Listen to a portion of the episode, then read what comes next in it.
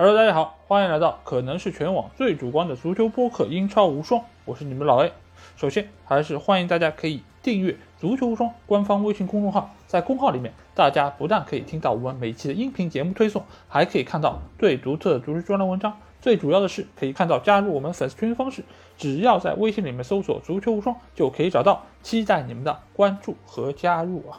那又到了一周。我们英超精华的节目啊，因为在上个礼拜其实进行的第五轮的英超联赛，其实还是非常的精彩啊。而且这轮的英超联赛，我觉得有两个关键字是非常非常值得和大家来分享的，一个就是点球。点球这个其实还分两个部分，一个就是判了的点球。另外一个是没有被判的点球，这轮比赛其实是有非常多争议的画面出现在我们的面前啊，所以我们在这期节目也会就点球问题和大家来进行一个讨论。另外一个关键词则是改判啊，因为在这一轮的比赛中有非常多的进球被吹掉，也有被吹掉进球最后被承认有效的这种改判的情况，包括还有各方各面的这种争议画面的出现啊，其实这一轮。我觉得是达到了整个今年英超联赛的一个高潮，因为在前几轮联赛里面，其实也有出现过类似这样的一些情况，而且今年啊，我们也知道英超管理委员会对于今年的一些判罚，其实给出了自己的一些修改意见。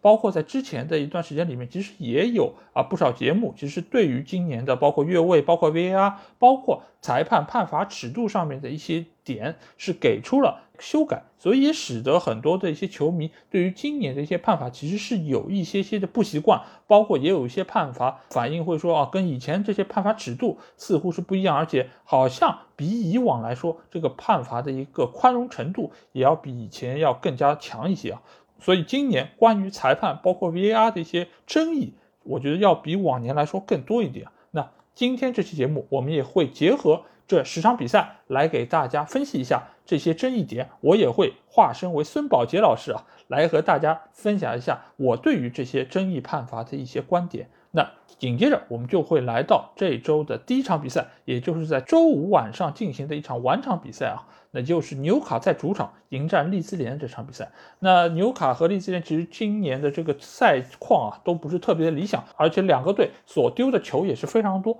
所以。在遇到这场比赛的时候，双方其实都想着从对方身上可以拿下三分啊。那首先我们先来看一下双方的一个首发阵容，在纽卡这边只有一个人员上的变化，就是他们的替补门将达洛从新冠中恢复之后，替代了之前几场比赛上阵的三号门将伍德曼啊。因为伍德曼在上一轮对曼联的比赛中，其实也是出现了多次比较业余的失误，所以给到了对方。进球得分的机会，所以这场比赛达洛复出之后，他就替代了伍德曼的一个位置，其他的人员没有任何的变化。而在利兹这一边，他们是派出了下窗引进了丹尼尔詹姆斯，还有克利赫出任先发，而替下了之前的啊杰克哈里森，还有迭戈略伦特。那迭戈略伦特其实也是在之前的比赛中是因为一个受伤提前被换下，所以这场比赛其实他们是把原先打到中场位置的达拉斯拉回来打他的老本行右边后卫的位置。而把克利赫替到了原先达拉斯打的一个中场的位置，而单脚詹姆斯则是出现在了左边锋的一个位置上，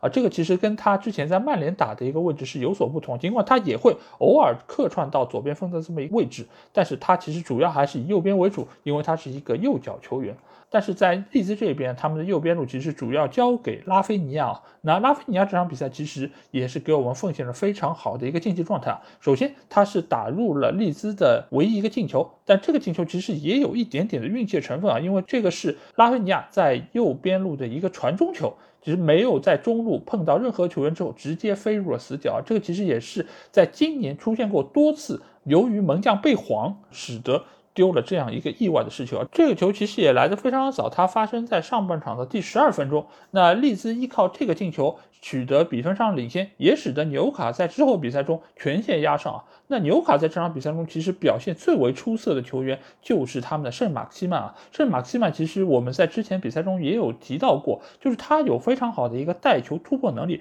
同时他还有非常好的一个传球以及终结比赛能力啊。那这点其实我也想在这里和大家聊一聊，就是关于这样的一个就是带球比较强的这种球员在球队中的一个位置以及一个使用方式啊。因为我们也知道今年。在英超赛场里面，就是带球能力最强球员，无疑就是狼队的。阿达马特拉奥雷，那这个球员其实，在过往的几个赛季，其实都是以带球强而著称的，而且他又有非常好的一个身体素质，所以使得他带球冲击起来，对方的后卫是很难把他挡住的。但是他和圣马克西曼最大的一个区别，就是在于圣马克西曼有比较好的一个终结比赛能力，就像这场比赛。纽卡取得的那一个进球一样，就这个球，乔林顿交给他，其实是一个非常普通传球，但是圣马克西曼依靠他极强的个人能力，在对方的禁区里面闪转腾挪，晃过了对方两到三名的后卫球员，把球打入了死角。那这种球在特拉奥雷身上是很难能够看到，因为特拉奥雷一般来说是以相当强的一个冲击力而著称，但是当他面对球门的时候，他的一脚远射基本上是让人无法直视啊。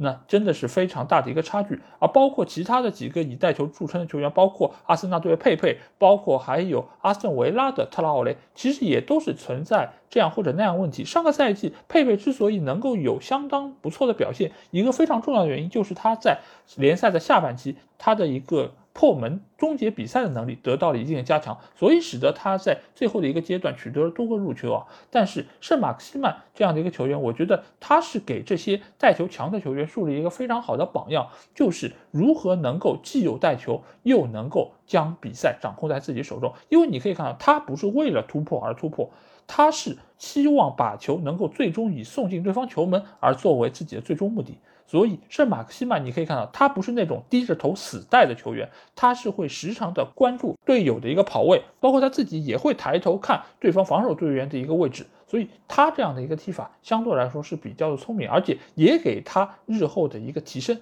提高了非常大的一个上限。所以我比较看好圣马克西曼可以在之后比赛中有更好发挥，也更期待他之后能够去到一个更大的球会施展他的一个才华。毕竟他的年龄也并不太大。只是二十四岁而已。纵观整场比赛，纽卡是更加占据主动的一方啊，因为他占据一个主场优势，加上他前场的几个球员非常强的一个冲击力，所以是给到了比较薄弱的利兹联防线非常大的一个威胁啊。而且这场比赛利兹联其实我觉得他们在进攻方面仍然是显得办法不多，啊尽管他们的边路有拉菲尼亚，也有丹尼尔詹姆斯。但是他们在中路的班福德，他的状态一如既往的是比较糟糕啊。其实到目前为止，他只取得了一个进球啊，这和上个赛季的班福德相比啊，真的是有比较大的一个区别啊。那在目前来说，利兹联如果班福德不能够有一个非常好的竞技状态的话，那对于他们整个球队的一个战绩也是一个非常大的影响啊。毕竟利兹联的防线还是非常的糟糕。但是这场比赛纽卡没有拿下，其实某种程度上也是非常可惜，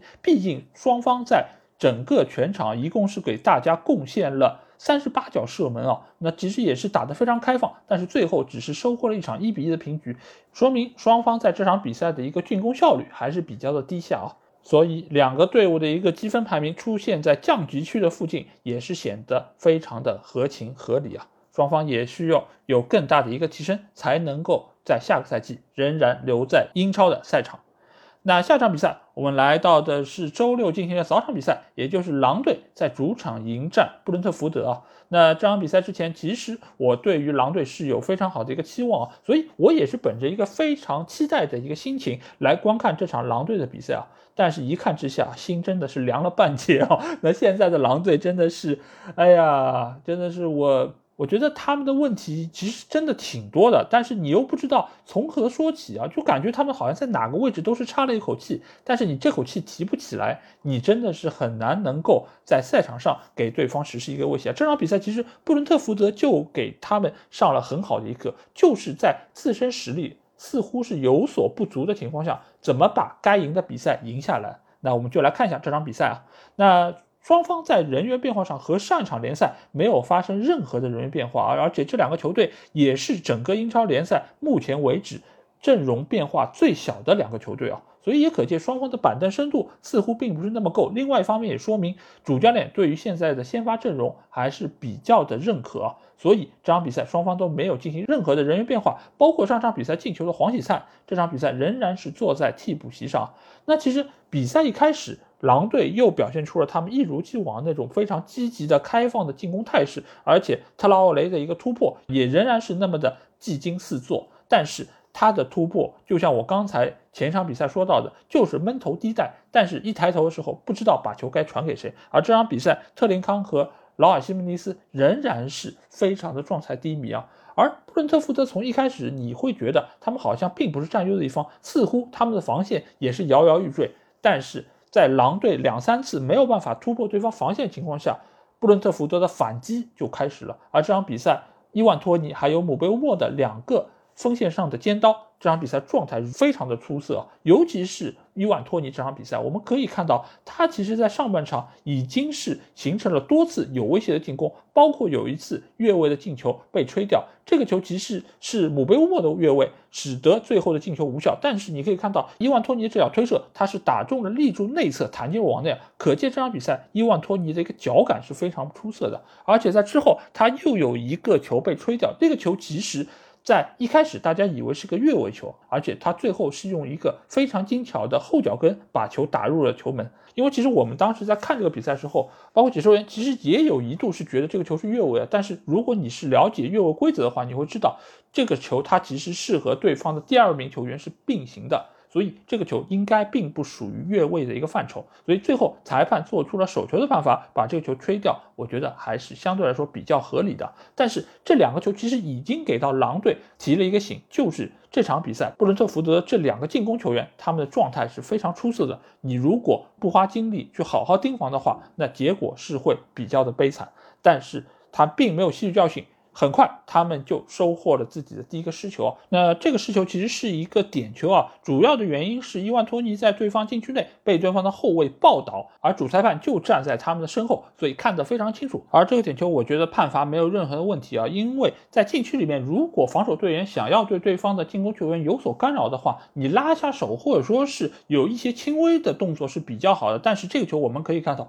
对方后卫是死抱住伊万托尼不撒手，最后深深的把对方。放倒在地有点像一个摔跤动作。那这个球不是点球，那怎样还是呢？所以伊万托尼抓住这个机会，将自己创造点球罚入，使得布伦特福德取得了一球领先。而很快。布伦特福德就取得了第二个进球啊！这个球其实也是在边路伊万托尼的一个突破，使得他拿到了一个下底传中机会，将球送到了姆贝乌莫脚下，姆贝乌莫轻松的将球送入了空门。所以整个进攻打的是行云流水。但是其实这个球是有一点点小小的瑕疵在哪里呢？就是伊万托尼在边路突破时候，其实他那个突破是打到了他的手臂，这个球严格意义上来说，其实可以被吹掉的。但是裁判没有注意，而且 VAR 也并没有介入，那这个球也就被判有效。那这个时候对于狼队来说就变得非常的被动，因为不但自己的进攻线没有办法能够开花结果，自己的后防线又丢了两个进球。这个时候对于他们来说，整个局面就变得愈发的艰难。尽管在上半场特拉奥雷有一脚远射，经过对方后卫折射之后是打中了横梁，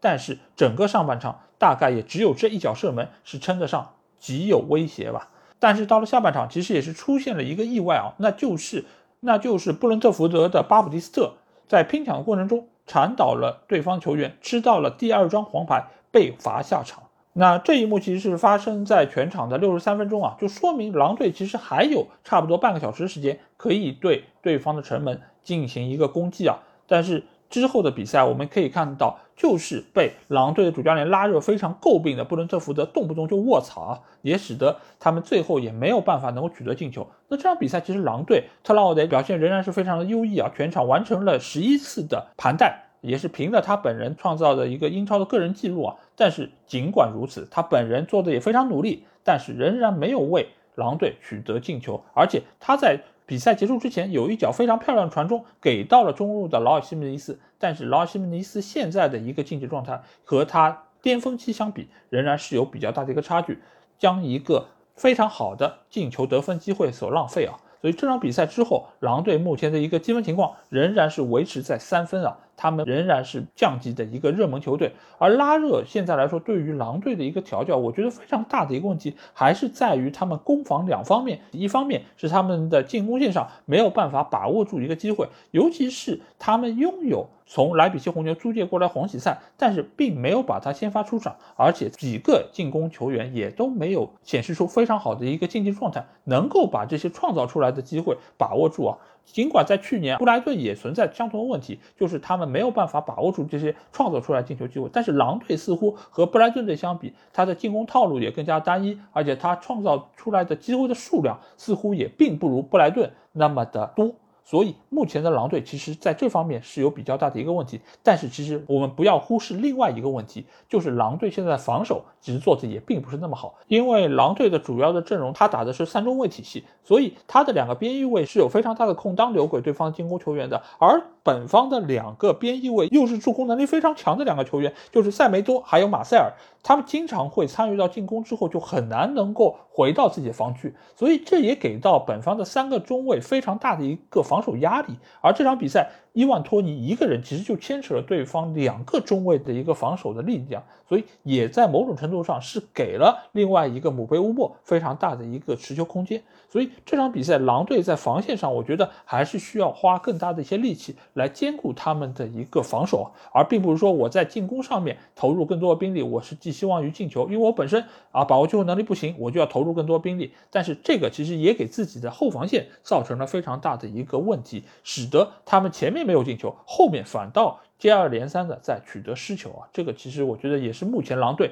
可能要面对的一个非常大问题。而布伦特福德方面，我上几场比赛也说到，他们进攻手段比较单一，但是呢，就靠这两个进攻球员，你在遇到了像狼队这样一个整体实力并不是太好的球队时候，其实还是非常好用啊！这个其实我在之后谈到沃特福德的时候也会谈到类似的话题，其实就是你在对于这种。啊，降级区的中小球队来说，你有这样两个非常实用的、非常高效的射手，其实对于球队帮助非常大。但是布伦特福德，我觉得相比于另外两个升班马球队，最好的一个优点在于哪里？就是他们的防守相对是比较稳固的。因为你可以看到，布伦特福德在遇到相对实力不那么强的对手时候，他们是很少失球的。这个其实某种程度上啊，我说布莱顿是弱化版的曼城。那其实布伦特福德某种程度上在防守方面是弱化版的布莱顿，所以目前的这个布伦特福德，只要他们在防守端做好自己的这个工作，包括后场的拉热，包括还有延伸等等几个球员能够有一个稳定发挥的话，那这个赛季我觉得布伦特福德的保级这条底线他们还是能够守住的，能不能往上走，走到一个什么样的程度，完全就要看伊万托尼还有姆贝乌莫这两个前场核心的一个发挥了。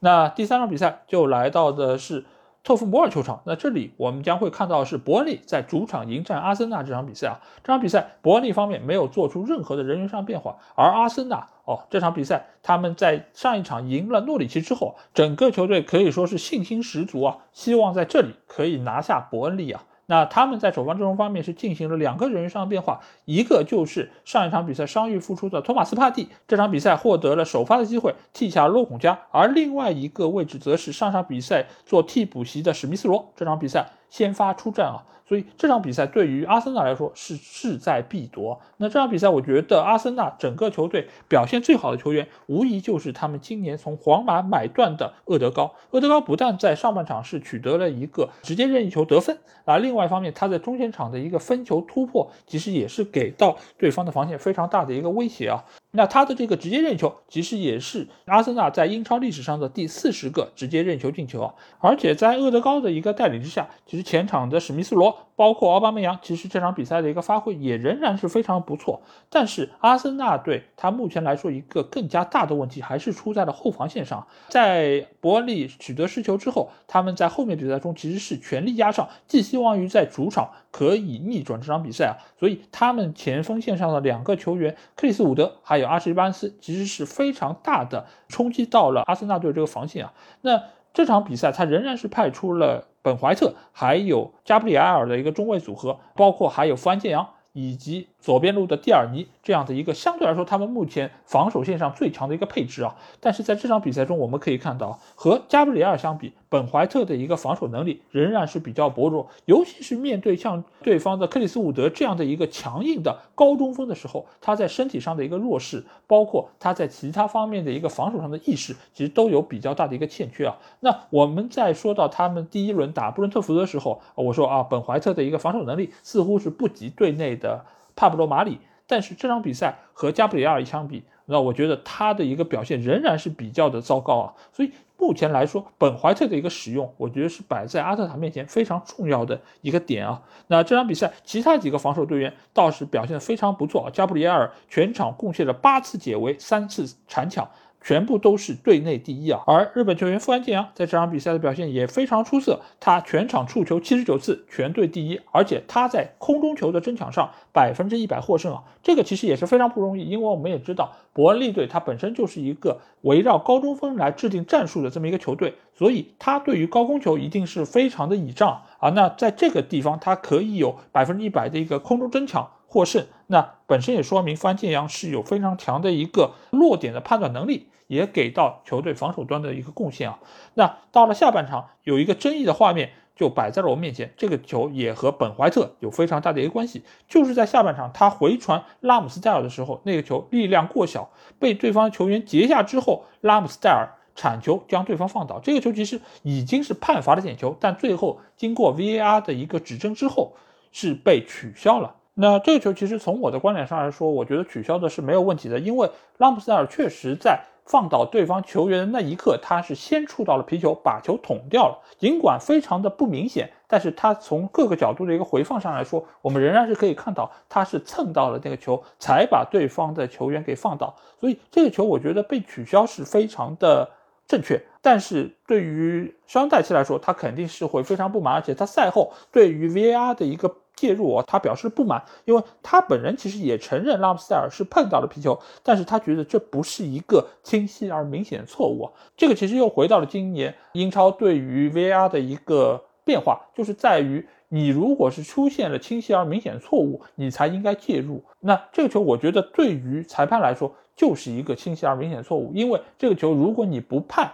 那它就是一个点球，而这个球只要是碰到了球，那你就不应该是个点球，那和你之前做出的判罚就是相左的，所以这个球我觉得改判是没有问题的。那之后的比赛，阿森纳也是非常惊险的将这个胜果保持到中场，收获了本队的两连胜啊。但是目前来说，我觉得阿森纳队的问题其实还是主要出现在后防线上，尤其是本怀特的一个发挥。目前他的一个情况就是属于五千万你买来，你必须要用。但是你如果不想用的话，似乎也找不出其他的一个替代者可以能够有这么好的一个发挥。帕布罗·马利更好吗？可能是，但是你用到这个位置和加布里埃尔一起搭档，你一定表现会比本怀特更好吗？也不好说。所以目前来说，对于阿特塔，你也是只能用好本怀特。你寄希望于要把它用出身价，才能对得起你之前投出这笔钱，也能够对得起你之前向董事会要求的啊，我要这么一名球员。所以。目前，我觉得对于阿森纳来说，他怎么能够让自己的防线有更好的一个完成度？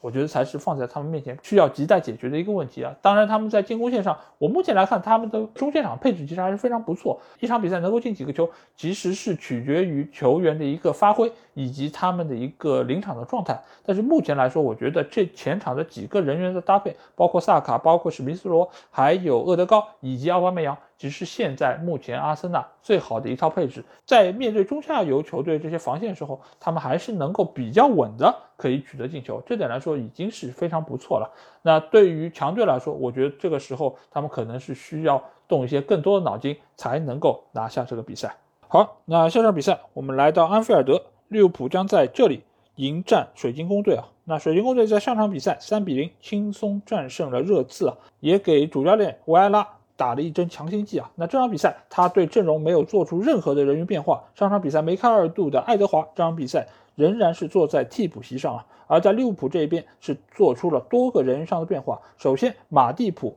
排除出了大名单，主要是因为他在周中的欧冠比赛中打满了全场，所以这场比赛实现轮换，所以也使得他们在下窗引入的科纳特出现在了首发阵容中。这也是他的英超首秀啊，而米尔纳则是替代了阿诺德。阿诺德据说是在比赛开始之前向扎叔提出，好像身体不是太舒服，所以米尔纳紧急出现在了右边路的这个位置。而齐皮卡斯则是替代罗伯逊出战啊，罗伯逊也是在周中欧冠打满了全场，所以这也是一个正常的人员上的一个轮换。而亨德森则是出现在了中场的右路，替代上场比赛脱臼的艾利奥特。而这场比赛几个新援的一个表现也仍然是非常不错啊。首先，我想先来说一下科纳特的表现，因为科纳特在之前的比赛中没有出现过哪怕一分钟在联赛中啊。那这场比赛我们可以看到，他在比赛刚开始时候似乎还是有一点紧张，而且和身边的范戴克的一个。配合还不是那么默契啊，因为范戴克我记得是有一个传球给到科纳特的时候，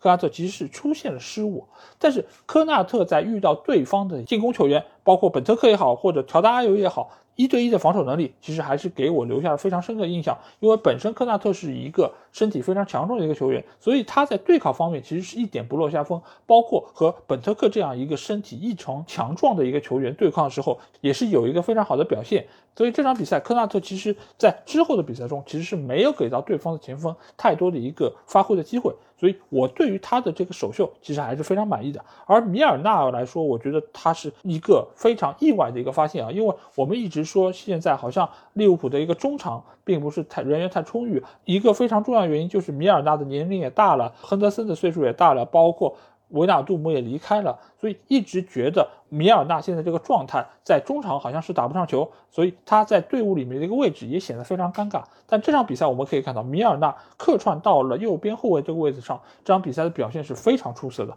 他的拼抢又非常的凶狠，而且他的一个积极主动的一个助攻也是非常到位。他如同就是一个年龄稍微大了一点的阿诺德，当然他在。速度上，包括他在爆发力上，确实是和年轻人是有一点点小小差距。但这场比赛的米尔纳仍然是给我们奉献了非常好的一个发挥，而且这场比赛的进球也和他多多少少有一点关系。那和米尔纳还有科纳特形成鲜明对比的一个球员。就是在锋线上面的第二个若塔，若塔这样一个比较低迷的表现，已经不是第一场比赛出现了。在前一场比赛中，他其实也是出现了多次有非常好的进攻得分机会，已经创造出来，但是他没有办法把握住。这个其实是他目前来说一个低谷期。我个人觉得他需要有一定的调整，让他能够慢慢走出来，或者说能够给到他一个进球的自信心啊。这个其实我觉得对于一个球员的发展是非常重要的，尤其是目前来说。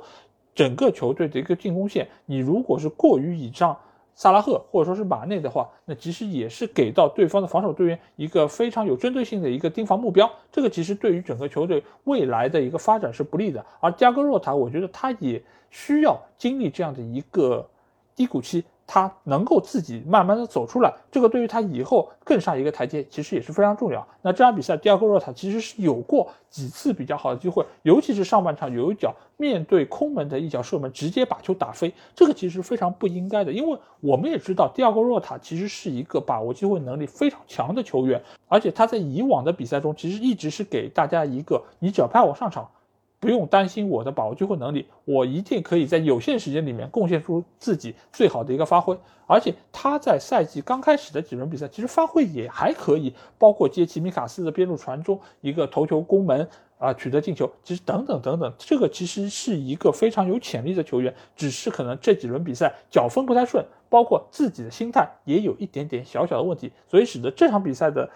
第二个洛塔他的表现仍然是比较令人失望吧。那这场比赛，马内其实他的表现就非常不错，因为上一场比赛他贡献了十脚射门，但是只取得了一个进球。我们也说他的一个把握机会能力是不行的，但是他在周中的欧冠，他有一定的轮换和雪藏，只打了二三十分钟的时间，所以这场比赛他先发出战之后的状态就显得非常的好，而且他在中前场的一个拼抢，包括他的一个做球，其实也都是给到了本方进攻线非常好的一个发挥。那这场比赛。马内取得进球，也是他对于水晶宫连续九场英超取得进球啊，这个其实也是创造了英超对单一对手连续进球场次的一个新纪录。而且对于水晶宫，他十四场英超其实进了十三个球啊，所以水晶宫也是马内个人非常喜欢的一个对手啊。同时，这个也是他为利物浦各项赛事打进的第一百个球啊。因为在上一场比赛，萨拉赫刚刚打进了他的英超一百球，那这场比赛马内也贡献了第一百个球。那可见这两个球员目前对于利物浦来说是非常重要的两个锋线的箭头啊。尽管以往我们说到的红箭三侠，现在菲尔米诺因为受伤，所以没有办法出战。但是萨拉赫和马内的一个优良的一个发挥，仍然是给到现在利物浦非常重要的一个支援啊，也使得他们在目前的一个赛场上能够取得非常多的一个进球啊。所以这场比赛利物浦可以说三比零完胜水晶宫。而水晶宫对于目前的一个阵容，我个人觉得他们在进攻线一旦是遇到了就防守线上比较稳健的这种一个防守的态势，所以他们这些进攻球员的能力就很难得到发挥。尤其是本特克，如果是被范戴克还有科纳特盯防住的话，乔丹阿尤的一个助攻能力一直都是比较弱。而扎哈的话，他如果是遇到了那种比较难缠的那种边路防守选手，那他也是会得到比较大的一个限制啊。包括像这场比赛，米尔纳其实也是非常好的限制住了扎哈的一个发挥，所以使得目前。水晶宫队的一个进攻套路没有办法打出来，尽管他们下半场是派上了上场比赛梅开二度的爱德华，但是爱德华在这场比赛中面对利物浦的这条防线，他仍然是很难有更好的一个发挥啊。所以利物浦在取得这场比赛胜利后，他们现在暂居积分榜的第二位啊，只是因为字母上的一个差距啊，因为他们是 L，而切尔西是 C。所以他们暂列第二位啊，但是目前来说，这个球队展现出来的这种竞技状态仍然是非常出色，也是今年争冠的一个热门球队。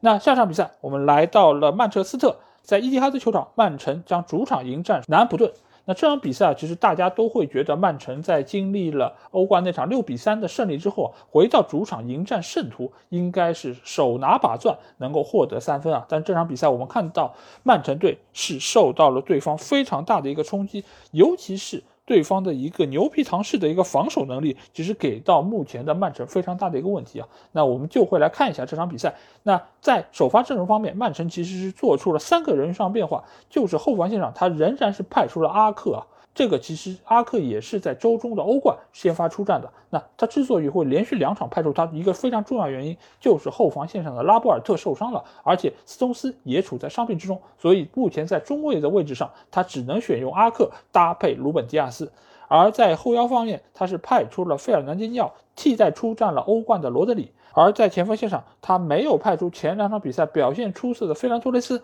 而是派上了。快乐男孩斯特林啊，那这个安排其实也是成了这场比赛最大的一个疑问手啊。在南安普顿方面，他们其实是派出了后防线上贝德拉利克，还有沃克比泽斯，替上了前两场比赛出战的萨里苏，还有佩罗。而锋线上则是重新启用了苏格兰的切亚当斯，下了我们之前说到的发型非常漂亮，但是把握机会能力极差的杰内波。寄希望于可以在曼城的身上取得一些进球的机会啊。那比赛一开场，其实曼城仍然是很快就把握住了一个。控球的主动权，他们仍然是围绕着对方的防线而进行他们的一个部署。但是在这场比赛，我们也可以看到非常多的一个特点，就是打到中锋位置上的热苏斯，在这场比赛的一个表现又恢复到了以往他的一个低迷的状态。因为这个赛季我们说到热苏斯被打到右边路的时候，其实发挥是非常出色的。但这场比赛由于费兰托雷斯没有上，所以热苏斯重新回到中锋位置上，他的一个射门的脚感似乎又寻找不到了。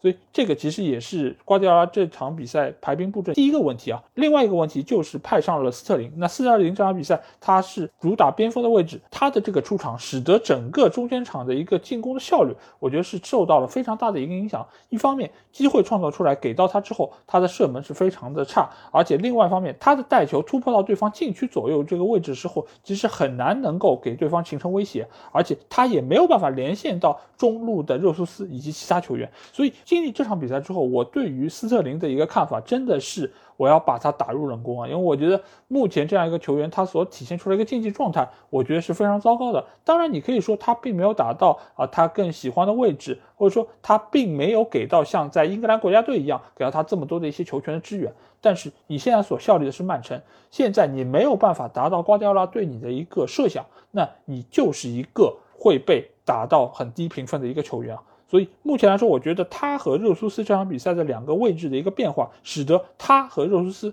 双双没有办法找到进球状态，这其实是一个双输的态势。但这场比赛是不是曼城就没有好的进攻球员呢？并不是，他们在左边路的格里利什，其实这场比赛的一个发挥还是相当不错。一方面是因为南安普顿在利弗拉门托这一侧。他会有非常多的一些助攻上前，所以给到了格里利什非常多的一些控球的一个空间，也给到南安普顿非常多的一些进攻的压力啊。另外一方面，其实我们在上一次节目也有说到，就现在格里什他踢球已经要比之前聪明和高效了一些，因为他的带球速度也更快了，而且他对于球的一个控制，并不像之前以往那样这么的黏，这么的需要把球好好控下来之后再实施下一步的进攻。所以他在这场比赛其实还是在左边路给到了对方非常大的一个压力，而且他也会比较适时的把球传到中路，给后上的一些球员一些机会啊。而这场比赛同样也是具有一个争议点啊，那就是在下半场的过程中，凯尔沃克有一个后防线上失误，给到了对方阿姆斯特朗一个带球突进机会，在之后他一个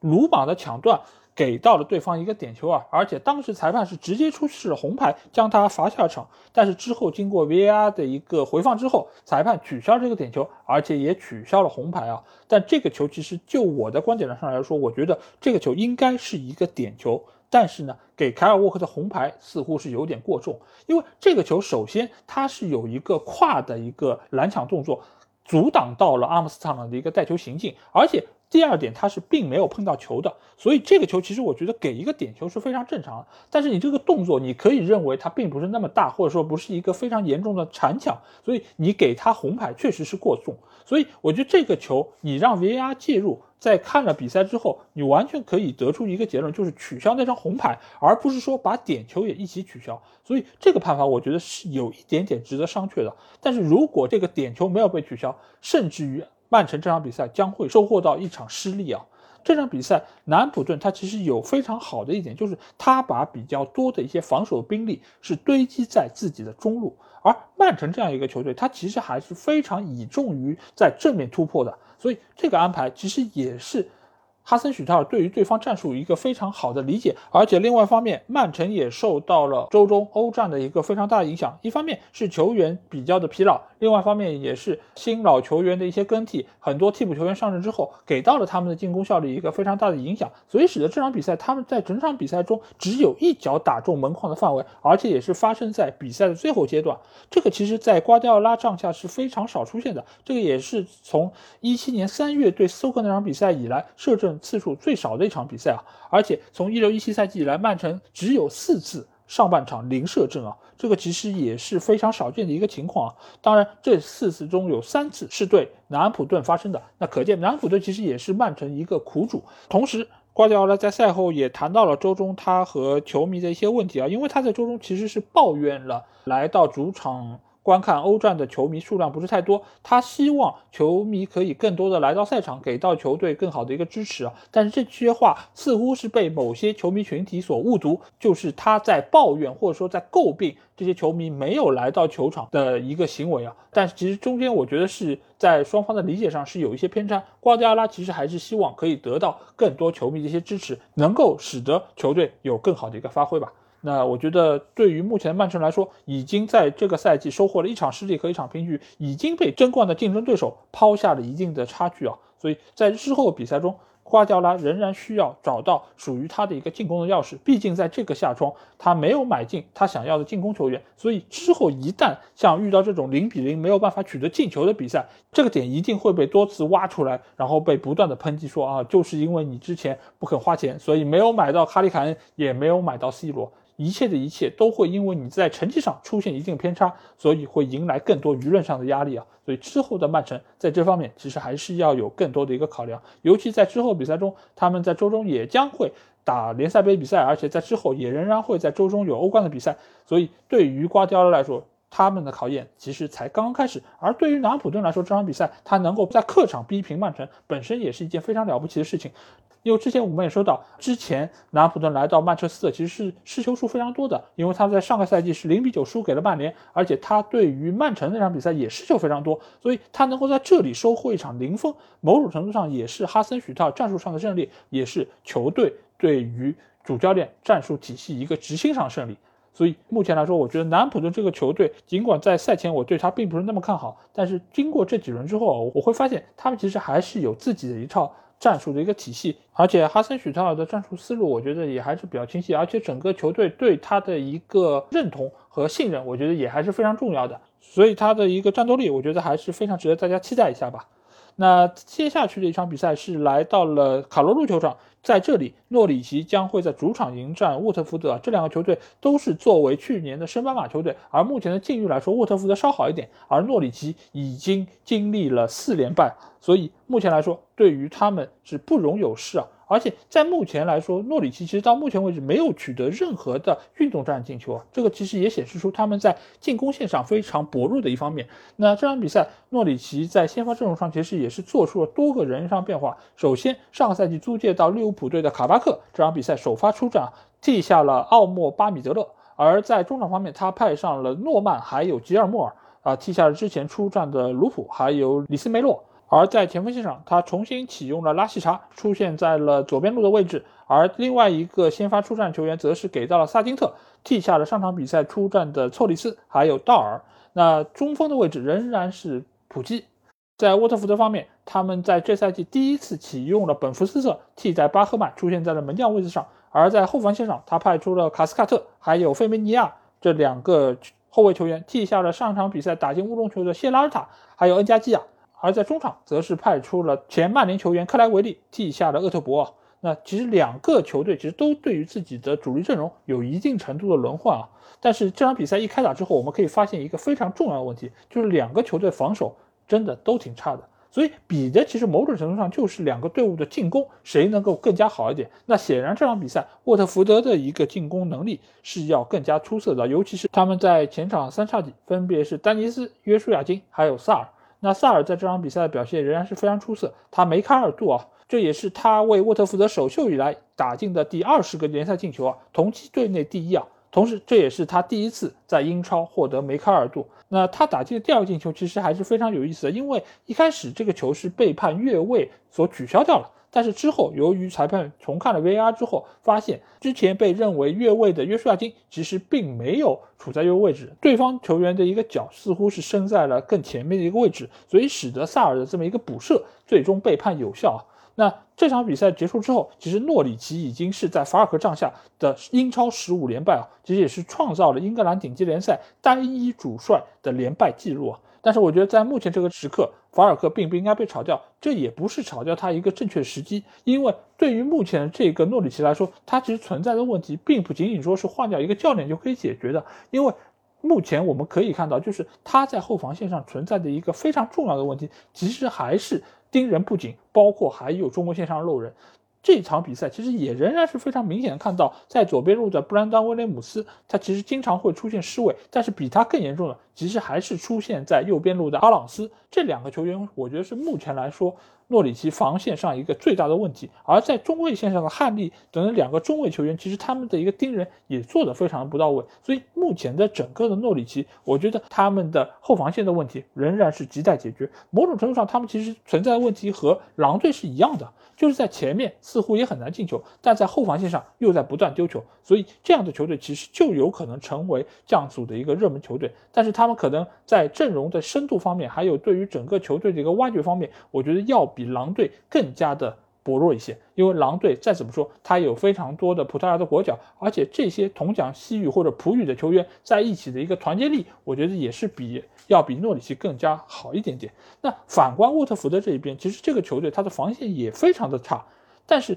他的中前场有几个有特点球员帮助到了他们。可以打开对方的一个球门，所以也使得最终这场比赛他们取得一场三比一的胜利。也可以看到双方都很难保证不失球，但是谁进球进的更多，谁就能获得三分。所以目前来说，沃特福德能够从诺里奇身上拿到三分，也可以从阿斯顿维拉身上拿到三分。但是你要遇到再强一点的对手，或者说在防守方面做得更加优秀一点的对手，那他们的进攻线可能就会出现这样或者那样的问题。那诺里这场比赛唯一的进球来自于普基。这个也是他二十四场英超以来第一个运动战的进球啊！光从这个数据上，大家就可以看出，普吉现在进球状态真的是非常的糟糕。尽管在前年我们刚刚认识到这个球员之后，我们觉得他的进球效率非常高，而且他的进攻手段也比较多。但是过了两年之后，他的整体状态可以说是有一个非常明显的退步。但是整个诺里奇队似乎又找不出一个比他还要好的前锋球员，所以这个其实才是目前诺里奇可能最为可悲的一个地方。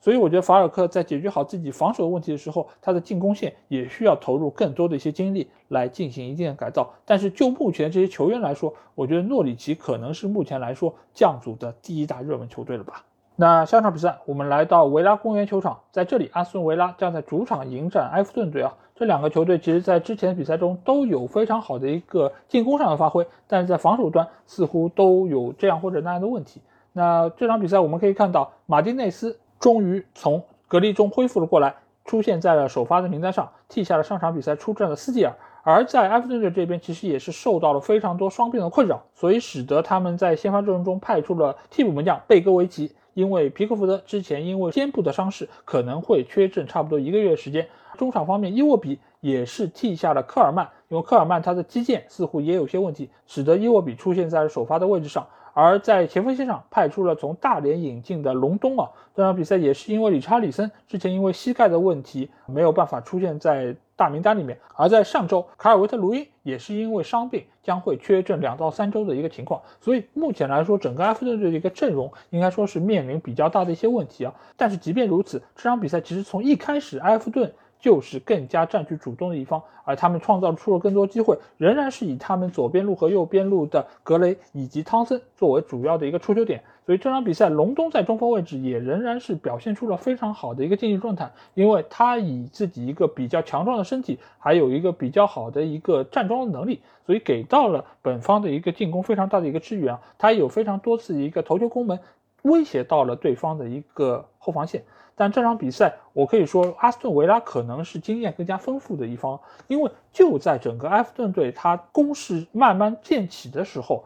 阿斯顿维拉给了。埃弗顿队一闷棍，这一闷棍来自于哪里？就是他们边路的卡什。卡什在这场比赛中可以说是有非常好的一个发挥，因为他多次的一个从后场的插上，给到本方的一个进攻非常大的一个支援。而卡什的这第一个进球，也是结束了他第四十二场不进球的一个历史啊！他上一次进球还要追溯到二零年的二月份。这个也是他英超第一个进球，可以说是铁树开了新花。那这个球进了之后，其实也是给到整个阿斯顿维拉非常好的一个激励。再之后。有一个球员站出来，这个球员就是里昂拜利啊。里昂拜利我们也知道，去年是在勒沃库森效力，他在边路的一个突破其实一直都是非常有危险的一个存在。但是他到了维拉之后，第一场比赛打完他就受到了伤病的困扰，所以他在之后几场比赛中都没有获得一个先发出战机会。但这场比赛他以一个替补球员的身份上场，尽管他的这场比赛只打了二十一分钟，但是这三个进球其实都发生于他上场之后。卡什这个进球之后，很快阿斯顿维拉就拿到了一个角球机会，里昂拜利主罚这个角球，直接造成了对方迪涅的一个乌龙球。之后他也长途奔袭，打入了维拉的第三个进球。这个进球其实也是打得非常的提气啊，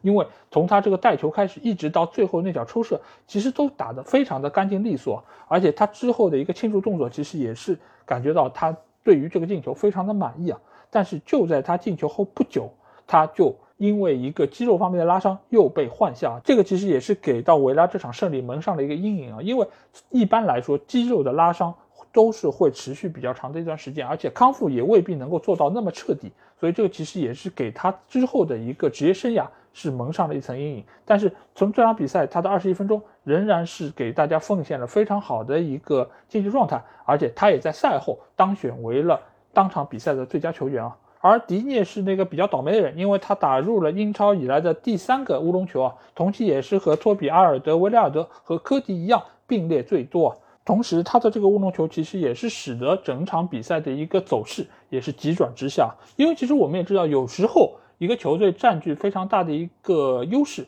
你在这个时候如果丢了一个比较莫名其妙的球，会使整个球队的一个心态发生非常大的一个变化，也会使得很多球员会非常的丧气。那这个时候，对方如果还能够抓住机会再入一球，那整场比赛就会被彻底杀死。所以这场比赛的埃弗顿其实某种程度上就是这样的一个球队，在中间场创造出了非常多的机会，但是没有把握住，反而被对方偷到一个进球之后，再加上一个乌龙球，使得整场比赛就失去了最后的悬念。所以这场比赛，我觉得维拉赢的是非常的干净利索，但是某种程度上，我觉得也是埃弗顿自身有一点点没做好的地方，才会使得自己连丢三球啊。当然，我觉得双方实际上对比并没有比分看上去这么的大，但是我觉得埃弗顿在经历了前几场比赛非常令人信服的胜利之后，其实他们内部也有一点点隐忧啊。一方面就是他们的伤病现在变得多了起来，尽管他们并没有欧战任务，但是对于这样的一个球队来说，这些主力球员的一个伤退。其实对他们的影响还是非常的大啊。另外一方面，其实还是在于他们目前贝尼特斯对于球整个球队的一个调教，就是你如何让这些替补球员可以很有效的融入到球队，让他们在主力不在情况下，仍然可以尽量发挥出自身的一个能力啊。那我觉得这个还是贝尼特斯需要在之后比赛中注意的一个方面吧。那下场比赛我们来到的是美国运通社区球场，在这里布莱顿将在主场迎战莱斯特啊。那这场比赛其实也是周日进行的早场比赛。那这场比赛我们可以先看一下双方的一个首发阵容。布莱顿队方面只有一个人上变化，就是马奇替下了韦伯斯特，因为韦伯斯特上场比赛击剑有一些伤势，所以这场比赛没有办法出战。而在莱斯特方面，则是赢回了之前受伤的里卡多佩雷拉，这场比赛出现在了右边路的位置。而卡斯塔涅由于上场比赛是打了欧联的比赛，所以这场比赛也会被放在替补席上。而另外一个上场球员则是来自于里尔的苏马雷，这场比赛先发出战，替下了阿尔布莱顿。那这场比赛其实我觉得双方在一开场其实打的是非常开放。莱斯特尽管在阵容方面是比布莱顿有一些优势，但是布莱顿作为主场，他们其实还是。发动了多次有威胁攻势啊，尤其是他们在左边路的库库雷拉，其实这场比赛还是非常的活跃，能够多次有效的威胁到对方的一个防线啊。但是相比于球员的一个优秀发挥，我觉得这场比赛裁判的一个抢镜的程度，我觉得要比他们更加厉害一点啊。尤其在上半场第三十四分钟，就是判给了布莱顿一个点球啊。这个点球其实就是韦斯高在禁区内在防守的时候有一个手球，这个手球其实我觉得如果通过慢动作，你会明显的看到这个手确实是张开，而且也是碰到了球，会觉得可能判点球没有太大问题。但是如果我们仔细看一下韦斯高在这个禁区里面为什么会把手伸得这么的高？就能够很好的理解莱斯特为什么会为这个球而叫屈啊，因为这个其实是韦斯高被对方拉住了另外一个手，使得他的身体失去了平衡，最后才用手碰到了球。所以我觉得这个球其实被判点球是有一点牵强，而且这个球裁判在当时判了点球之后，并没有去看 VAR，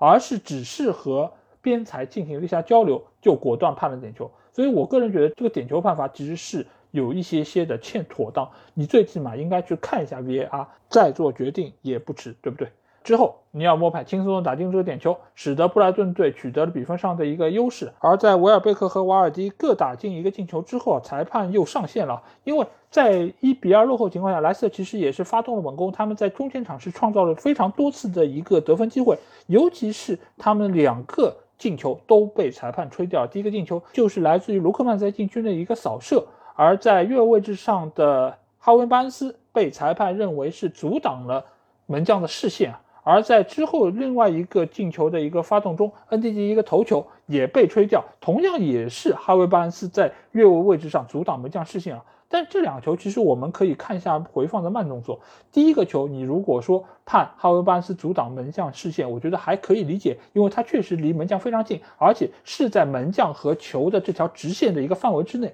但是你如果看一下第二个，也就是恩迪那个头球，其实哈维巴恩斯根本就没有站在球和门将的视线的范围之内，他其实是站在旁边的。你以这样一个理由来吹掉第二个进球，我个人觉得是不太妥当的。而且你如果是通过 VAR 来做出这样一个判罚，那我只能认为裁判对于球的这个落点的一个位置，并不是判断特别准确啊。所以我觉得目前对于 VAR 还包括裁判这些判罚，我个人觉得在这轮比赛结束之后，应该会有非常多的一些争议点，值得他们事后进行一定的总结和复盘吧。所以莱斯特输掉这场比赛，我个人觉得非常可惜啊。但是布莱顿队仍然是目前。中下游球队里面非常强的一个球队，因为之前我也说到他们的防守做得非常不错，而且这场比赛的最佳球员也并没有给到的是进球的维尔贝克或者说是莫派以及瓦尔迪，而给到的是布莱顿队的防守队员达菲。也可见这场比赛其实布莱顿队的防守做的是非常出色，也使得莱斯特没有办法扳平比分，甚至于反超比分啊。所以这场比赛我相信罗杰斯一定是会非常郁闷，但是对于布莱顿还有波特来说，这场比赛完全是他们作为一个小球队的一个非常辉煌的一个胜利啊。但是我觉得对于瓦刀瓦尔迪来说，尽管他的球队没有获胜，但是他个人收获了一个进球，这个也是他在莱斯特第一百五十个进球，这个也是罗杰斯一九年三月份执教莱斯特以来。瓦尔迪打入了第五十个英超进球，同期和萨拉赫并列第一啊。同时，这也是他英超的第一百二十一个进球，超越一百二十球的吉拉德，成为历史射手榜的第十七名啊。所以，尽管我们一直说瓦尔迪年纪大了，他状态大不如前，但是目前来说，他仍然是现在莱斯特不可或缺的一个进球的功臣，而且他也时时刻刻在提醒我们，他的竞技状态仍然还在。既然 C 罗都能够在曼联有这么好的发挥，那瓦尔迪又有什么理由说他已经老了，他的状态大不如前了呢？那接下去我们就会来到的是伦敦碗球场，在这里，西汉姆将会在主场迎战曼联啊，我们就会来看看同样年纪也已经不小了的 C 罗，他的表现是怎样的。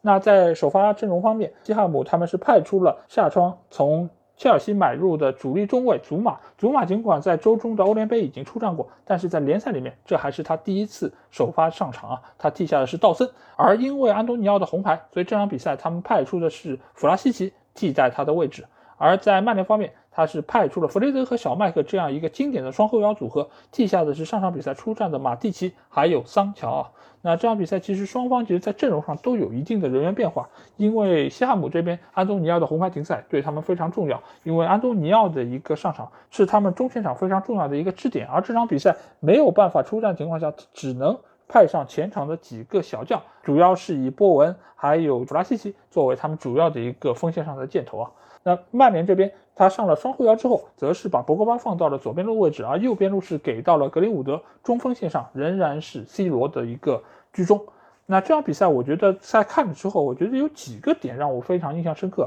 一方面就是 C 罗在这场比赛的一个表现仍然是非常的努力，而且对于目前 C 罗的使用上面，我觉得曼联有一个非常重要的点，就是他是想要用好 C 罗后场上的一个能力，因为我们知道 C 罗目前他的一个身体机能。确实已经不那么年轻，所以他如果还是站在原地和对方的中卫球员去拼身体，这其实是一个非常不划算的一个做法。所以目前来说，C 罗其实给到整个曼联队的一个打法就是他会经常后撤来拿球，但是。拿球只是他后撤的一方面的作用，另外一方面作用其实就是有非常好的一个后插上。因为我们可以看到这场比赛，包括他打进的那个进球，其实就是一个非常经典的后插上。包括还有他有好几次，你可以看到他在禁区的附近，在对方最后一名球员的身前的一些位置，他会伸手要球。这个球如果一旦，比如说卢克肖也好，或者说是毕费可以把球传过去，他就能够有一个非常好的后插上，然后抢点得分的能力。这个其实是源于他非常好的一个个人球感，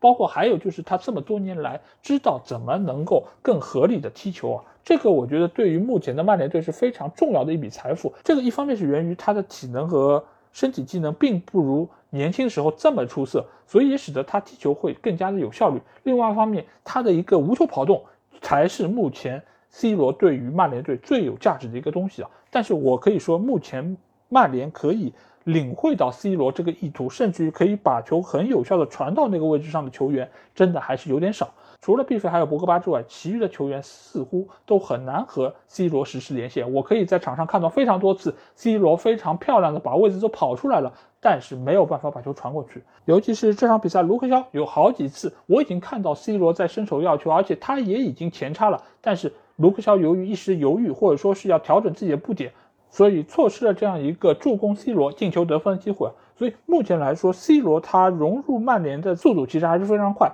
但是其他球员如何能够配得上 C 罗的这种跑位意识，我觉得也是非常重要。同时，这场比赛 C 罗在场上的一个不惜体力的奔跑，也给我留下非常深刻印象。尤其是有一个球，他甚至回防到了本方的禁区附近啊，所以可见他也是做到了每球必争啊。当然，他的每球必争并不仅仅只在于自己的防守层面，他在进攻层面的每球必争。同样在这场比赛给大家是留下了非常深刻印象，这里就不得不说一说这一场比赛他的三个疑似点球没有被判这件事情啊，因为这场比赛我们可以看到他在禁区里面至少是倒了三次，那这三次这三个疑似的点球到底该判还是不该判呢？我的结论是，第一个就是库法尔的那一个绊倒 C 罗的点球，我觉得百分之九十以上应该是要被判的，因为这个球非常明显就是库法尔是伸腿了，而且他伸腿之后尽管是没动。但是这个是出现在 C 罗行进的一个路线上，而且他也并没有碰到球，所以这个球我觉得被判点球是百分之九十以上是正确的。而第二个球就是在禁区里面的一个抢落点的过程中，对方的后卫有一个伸手碰到了 C 罗肩部，然后 C 罗倒地，这个球我觉得不判的概率会比较高，因为这个其实不管是对方防守的一个力度上，还有就是对于最后的一个结果上，其实对于 C 罗这个影响都没有那么的巨大，所以这个球其实不判，我觉得是可以理解的。而第三个，也就是祖马铲倒 C 罗这个球，我个人觉得这个点球其实是处在一个可判可不判的一个结果上，因为这个球你可以看到，就是祖马确实是铲到了 C 罗。但是呢，C 罗其实在碰到祖马的身体之前，其实就已经有一个往前倒的动作，所以这个球，我觉得你看你怎么理解。你如果说是觉得 C 罗是一个出于自我保护的动作，所以他为了避开祖马这个铲球，他才有一个提前往前倒的动作，那这个点球是没什么问题。但是如果你觉得他就是为了要去找这么一个点球的话，那你这个球其实也是可能处在一个假摔的一个可能性。但是裁判在这个事情上，他采取了无视。那就是把这个可判可不判的这个矛盾给避过了，所以这三个点球，我个人觉得第一个点球是该判的，第二个点球不判没问题，第三个点球处于可判可不判，你如果判了，VAR 也不会介入；你如果不判，VAR 也不会介入。所以这件事情，其实我觉得这三个点球里面至少应该判一个点球。所以这场比赛，我觉得裁判也就是阿特金森，其实在赛后应该是会受到比较大的一个压力。当然，他在最后判给西汉姆的那个点球，我觉得这里也其实有必要来聊一聊，就是卢克肖手臂抬起，然后对方的传球打到他手上。这个球其实我觉得一方面来说，卢克肖并没有起跳，所以他的手臂张开，你很难说是为了起跳之后保持身体平衡而造成了这么一个情况。所以这个点球，我个人觉得判的是没有问题的。你也不能说，那之前没有判曼联三个点球，或者说是两个点球，甚至一个点球，你在这个地方判给西汉姆点球就是错的。所以这个球给到西汉姆，我觉得是没问题。但是更加厉害的是，德赫亚扑出了点球，这件事情我真的觉得，一开始我看到这个判罚之后，我已经绝望，你知道吗？因为。德赫亚扑点球的能力，大家也是知道，非常非常糟烂啊！但是这场比赛没有想到，他真的是扑出了对方罚点球非常稳的诺布尔的点球。尽管诺布尔是刚刚替补上场，你可以说他整个热身状态并不是太好，但是在这个时候，西汉姆拿到一个点球，你不让诺布尔来罚，你还让谁来罚呢？毕竟他是过去非常多年西汉姆的一个点球手，所以这个时候派他上去罚，我觉得没有太大的问题。但是没有罚进，我也只能说是德赫亚的发挥更加出色一点吧。那这个也是德赫亚自一六年四月份以来第一次守住点球啊！之前四十个点球全部被罚入，当然这四十点球是包括点球大战。那在英超里面，这个也是他在一四年十月对埃弗顿的比赛以来第一次守住点球啊！之前的二十一个点球全部被罚中，所以可见这个点球被扑出对于曼联来说如何重要。而且这个点球被扑出的一个时机也是非常的重要，因为刚刚在林皇将比分反超之后没有多久。曼联就赢了这个点球，而且这个点球就在比赛行将结束之前，所以这次德赫亚的一个超神的发挥，直接相当于是为曼联夺下了两分啊，非常非常重要。当然，这场比赛 C 罗的表现也非常出色，他的那个后插上，包括他在门前的一个抢点能力，我觉得还是非常的不错。尽管我们一直说他是一个蹭一下的前锋，对吧？但是蹭一下前锋，换种说法就是他有非常好的门前的嗅觉。那我觉得这一点来说，是目前曼联队非常宝贵的一笔财富吧。而且他在回归以来，场场进球，三场比赛打进了四个进球，英超打进了三个，已经追平了桑切斯和迪马利亚为曼联的进球数啊！这个也是他在英超的第八十七个进球，追平了博坎普。而为曼联取得反超进球的林皇，哦，我觉得这个球对于他来说也是非常重要，因为我们也知道他在周中的欧冠刚刚是为对方送上了一个乌龙助攻，使得曼联最终输掉比赛。所以相信这几天里来，林皇身上压力真的是非常巨大。而且这场比赛他也是在上个赛季被租借到的伦敦碗球场进了球，所以对他来说，他内心的一个复杂程度可想而知啊。而且这场比赛他在进球之后也没有选择庆祝，可见他也是一个非常重情重义的人啊。同时，这也是他一八年十二月以来第一次连续两场比赛英超进球，而那两场比赛非常有意思，一场是穆里尼奥的最后一场比赛，而另外一场是索夏上任的第一场比赛，所以这个也是相当于。灵皇的一场救赎之战吧，这个进球而且非常漂亮，他在横躺两步之后晃过了祖马的一个防守，将球打入了死角，真的是非常惊心动魄、扣人心弦的一场比赛。所以这场比赛我们看完之后，在群里我们也说啊，如此英超怎能不爱，对不对？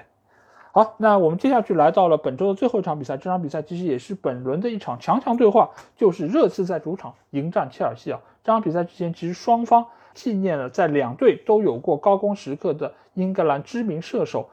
格里菲斯啊，那格里菲斯也是在最近刚刚去世。那在这里我会简单介绍一下格里菲斯这个球员啊，因为他为英格兰队其实是五十七场比赛贡献了四十四个进球，而且他也是一九六六年为英格兰队拿下世界杯立下了赫赫战功啊。可惜在决赛时候他没有能够首发出战，而在英格兰的顶级联赛里面，他先后为切尔西、托纳姆热刺还有西汉姆联都踢过比赛啊，而且在五百一十六场比赛里面打进了三百五十七个进球，是英格兰顶级联赛的第一射手啊。其中有两百六十六个进球是为热刺打进的，至今仍然是热刺的队史纪录啊！而且他也六次成为英格兰顶级联赛最佳射手。而且之前我看到过一个数据表格，就是他的场均进球的一个能力，目前来说是和哈里凯恩一样的。但是我们也知道，这个是他整个职业生涯的一个进球效率，而哈里凯现在目前仍然是处在自己职业生涯最高光的那个时刻，所以也可见格里菲斯他进球的一个效率是如何之高。尤其是在他二十岁的一个年龄阶段，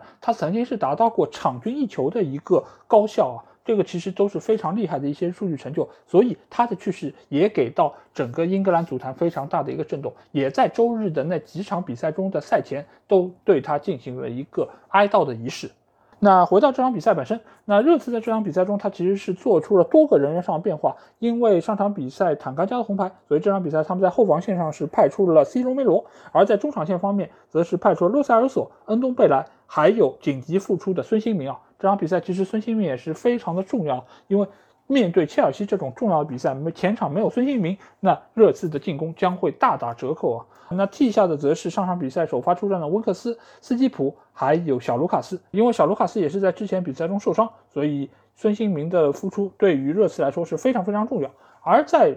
切尔西这边啊，派出了久久未上场的凯教练凯帕。那这场比赛我觉得也是非常意外。当我们看到凯帕首发的时候，真的群里非常多的球迷都发出了哀叹啊。就是似乎好像凯帕出场，切尔西就离输球不远了。但是这场比赛，凯帕真的是打了所有人的脸，啪啪啪。那另外一个方面，他们在后防线上派出了克里斯滕森替下上场比赛的查洛巴，而在中场方面，则是派出若日尼奥还有阿斯皮利奎塔替下上场比赛表现不佳的萨乌尔还有奥多伊，而在前锋线上，则是派出了太子芒特。那所以这场比赛也可以看到双方对于比赛的结果非常的重视，而比赛一开场，其实热刺队是打得更加积极主动的一方，而且在中间场，孙兴民的状态可以说是非常出色，非常多次的威胁球都是来自于孙兴民的一个组织传控，包括他在边路的一个突破之后的传中，包括他在。内部插入之后的一个射门，其实都给到切尔西非常大的一个威胁啊，也使得在中场的时候，图赫尔对于整个球队的一个表现是非常不满意的，甚至于他说整个上半场只有凯帕还有蒂亚戈席尔瓦的表现是合格的，剩下的球员全部都是表现非常糟糕，所以这其实在某种程度上也是触动到了切尔西啊。但是孙兴民的优良表现，从另外一个方面就折射出了凯恩在这场比赛中仍然是非常的糟糕。因为这场比赛结束之后，凯恩这赛季的英超还没有任何的入球啊，这个其实也是一五到一六赛季以来他第一次头四场比赛英超出场但是不进球，而且上场的二百八十三分钟，他才仅仅提供了零点七个 xg 啊，因为 xg 这个数值其实大家也知道就是预期进球。他在上了四场比赛的时候，只提供了差不多零点七个预期进球，这就说明他在这么多场比赛里没有取得进球，其实并不是一个或者说运气不好，或者说是其他方面的一些因素造成，就是他的表现比较的糟糕。甚至于还有人对比说啊，他这两百多分钟的一个 xg 还不如马克诺布尔两分钟提供的 xg 啊，尽管那个是点球没有罚进，这个我觉得这么比较不是太合适，但是其实也是从一个侧面。凸显出哈林凯恩的一个竞技状态确实是非常糟糕，而且这场比赛他在对方禁区内仅仅触球两次啊，比对方的几个后卫球员阿斯皮利奎塔、蒂亚戈席奥瓦还有阿隆索在对方禁区里面的触球次数都要少。那几个球员都在热刺禁区里面触球超过五次，而哈里凯恩只有两次，可见他的状态真的是非常的糟糕。切尔西在经过了中场图赫尔的训斥之后，整个球队在下半场的一个表现有了脱胎换骨的一个改变啊，所以在下半场其实整个球队的一个进攻的属性就有了非常大的一个提升，而且他们在中间场的一个压迫力，我觉得也是比上半场是更强了。而且切尔西在下半场一开始就换上了坎特，换下了芒特啊，很多球迷都说哦，为什么在这个时候久久打不开局面情况下要换上一个后腰球员，换下一个中间场的一个进攻球员？但其实很多时候换上后腰球员，并不是说他要加强防守，而是存在几方面的可能。一方面就是想要发挥这个后腰球员的一个后上的进攻能力，比如说像坎特这样一个比较全面的球员，他其实是在攻防两端都有非常强的一个个人发挥。所以在这个时候，可能上半场芒特的一个表现并不是那么尽如人意，所以把他换下来上坎特，又能够使得自己本方的一个防守。增加一个屏障，而在进攻方面又可以给到前方的球员一些支持，这个是一种可能性。另外一种可能性就是让后腰的球员好好安心防守，让原本打后腰这个位置的球员参与到进攻之中，让他们的进攻能力能够得到发挥。所以，这种换上一个后腰球员的一个做法，并不是很简单的被认为就是要加强防守。这个其实也是给很多看球球迷上了一课，就是让他们需要打破在心中的一些刻板的印象吧。所以就在下半场开场没多久，切尔西就收获了他们的第一个进球。这个进球其实是来自于角球的一个攻势，第二个西奥瓦在中路的一个头球抢点攻破了洛里把守的一个大门啊。那这个球其实我觉得非常重要的一个点就是来自于热刺的德拉阿里。德拉阿里在这个角球的一个防守中，其实是要去盯防第二个西奥瓦的，但是他显然无论是从身体的一个强壮程度，还是从对于球的一个落点判断上来说，都和第二个西奥瓦这样一个非常经验丰富的。中卫球员有非常大的一个差距啊，所以这个球其实也是来自于热刺本身的一个防守的布置做的不到位而造成的。而迪亚克西尔瓦的这个进球也使得他成为了本赛季英超最年长的进球者，同时他也是切尔西历史上第二年长的进球者，仅次于三十七岁零四十九天的德罗巴。那在之后的比赛中，切尔西就完全占据了。进攻上的一个主动啊，尤其是左边路的阿隆索，我觉得这场比赛是表现最为出色的切尔西的球员。这个曾经被兰帕德打入冷宫，多次拿不到任何出场机会的一个球员，在图赫尔来了之后，可以说是用自己优异的一个表现回报了主教练对自己的一个信任。在这场比赛中，他多次插入到对方的禁区的一个底线的位置，将球传出，给到对方的防守非常大的一个威胁，而且他在外围。也有非常多次一个远射，尤其是有一脚在禁区里面的一脚抢射，其实是和卢卡库抢在了一起。其实这个球，我觉得如果卢卡库能够让给阿隆索的话，这倒是一个非常有可能产生的进球啊。所以这场比赛可见阿隆索对于整个球队的一个发挥是非常重要。全场他贡献了四次射门，而且他也创造了四次机会，都是全队第一。在之后比赛中，很快坎特就取得了进球啊！这个球我觉得是热刺运气真的不够好，因为坎特这脚射门其实并不是特别的有威胁，但是在打中了戴尔的身体之后，其实发生了一个偏转，使得球撞到了立柱的内沿，打进了死角啊！所以这个球我觉得很难说是热刺的一个防守失误造成的，但是某种程度也是体现了这场比赛热刺的一个竞技状态吧。而在比赛最后阶段，吕迪格也打进了他在本赛季英超的第一个进球啊！比赛进行到这个时候，整个热刺队的一个心气儿都已经完全的被浇灭了。而切尔西在这个时候打的是越来越好，而且我们也可以看到，这场比赛进球的三个球员完全都是在防守层面的队员，所以可见目前的这个切尔西全员的一个状态都是非常出色，而且每个球员都具备了进球能力啊！这也可见，目前图赫尔的一个带队的一个水准非常之高，而且他把整个球队的一个整体性捏合的非常的完整啊。同时，这个也是切尔西在历史上第一次客场伦敦德比六连胜啊。而且，切尔西在图赫尔的帐下，英超已经零封十五次，已经超过了他们丢球的数量。本赛季，切尔西六场比赛五场零封，运动战还没有丢过球啊。可见目前的这个切尔西的一个防守能力真的是令人畏惧啊，可以说是现在整个英超球队里面防守最为稳固的一个球队。尽管和他们同样只丢一球的还有曼城和利物浦，但是我觉得和切尔西相比，这两个球队的一个稳定性还有一个整体性似乎都要落后于切尔西。所以目前来说，我觉得这三个球队是今年争夺英超冠军最有力的竞争者。好，在纵观了这一轮英超联赛的十场比赛之后，我们可以看到，有些球队已经展现出了某种程度的一个冠军相，但是有些球队似乎慢慢的已经在滑向降级的深渊啊。但是对于英超联赛来说，永远不变的就是变化，你永远不知道这个球队在下一个阶段，或者说在下一场比赛会收怎么样的一个结果，因为在去年的这个时刻，可能大家非常看好的夺冠热门是热刺，但是热刺现在在哪里？热刺去年的主教练又在哪里？所以没有任何的东西是一定的。现在可能你们会看好切尔西，之前有人会看好曼城，但是他们就一定是今年的冠军吗？其实也不尽然。我说的那三个球队是非常有力的冠军的争夺者，但是也未必说明冠军就是他们。所以最后英超将会发生怎样的一个情况，大家都会有怎样的一个战绩，也期待大家可以和英超无双一起来见证。同时，听了我这期节目，如果你有什么话想对我说，或者想要和我直接交流，可以来加我们群，只要在微信里面搜索“足球无双”就可以找到，期待你们的关注和加入。那今天这期节目就到这里，那我们下一期的英超精华节目再见吧，大家拜拜。